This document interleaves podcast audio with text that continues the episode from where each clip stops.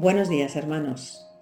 La palabra nos relata un milagro de Jesús que sorprende por la manera en que Jesús elige sanar a un ciego.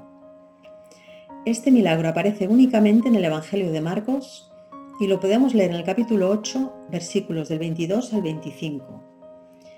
Y dice que Jesús vino a Bethsaida y le trajeron un ciego y le rogaron que lo tocase. Entonces, tomando la mano del ciego, le sacó fuera de la aldea y escupiendo en sus ojos le puso las manos encima y le preguntó si veía algo. Él, mirando, dijo, Veo los hombres como árboles, pero los veo que andan. Luego le puso otra vez las manos sobre los ojos y le hizo que mirase, y fue restablecido y vio de lejos y claramente a todos.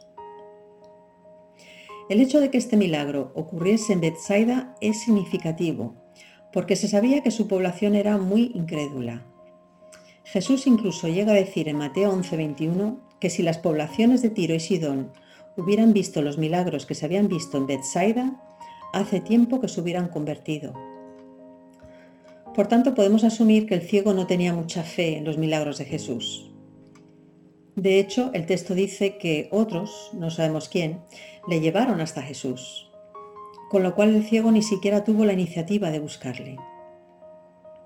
Sabemos que Jesús veía los corazones de las personas y por tanto él percibió esta incredulidad y de alguna manera él tenía que romper esta barrera para que la sanación fuera posible. Lo primero que hizo fue tomarle de la mano para guiarle. Y con este gesto Jesús le estaba enseñando a que confiara en él. Lo segundo que hizo Jesús fue sacarle fuera de la aldea. Quería apartarle para establecer un contacto personal con él y así poder reforzar su fe. Quería alejarle de la incredulidad que reinaba en Bethsaida. A veces es difícil ver a Dios y mantener la fe si estamos rodeados de tanta incredulidad. Solo después de romper esta barrera, Jesús procedió a sanarle.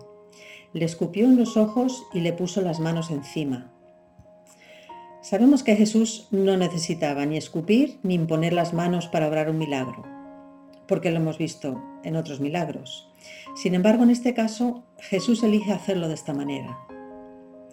Quizás fuera por la falta de fe del, ciego, o quizás fuera para demostrar que Jesús no estaba atado a ninguna regla fija. En cualquier caso, parece que Jesús se adapta a las circunstancias y que cada milagro se desenvuelve según la fe de cada persona. Seguidamente, el texto dice que Jesús le pregunta al ciego si veía algo. El ciego le contesta que ve, pero malamente, ya que los hombres parecen árboles.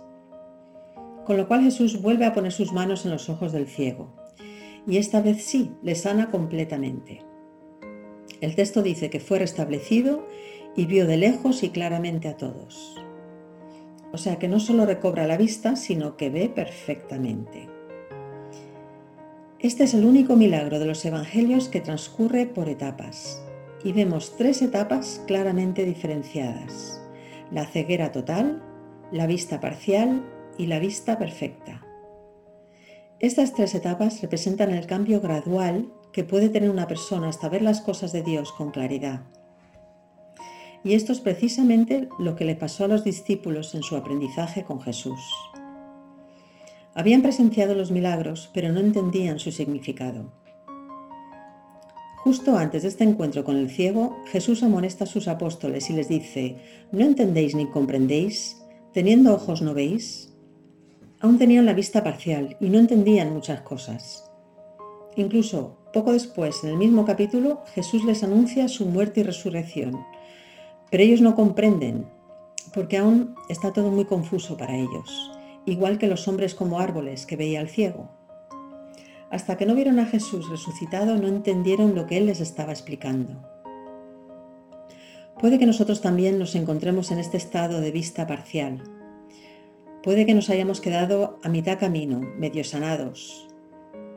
Puede que aún veamos los hombres como árboles y que no hayamos comprendido totalmente el significado de la salvación y las cosas del reino de Dios. Meditemos sobre esto, hermanos, y apliquemos esta enseñanza a nuestras vidas. Espero y deseo que esta palabra os acompañe en este día. Hasta pronto.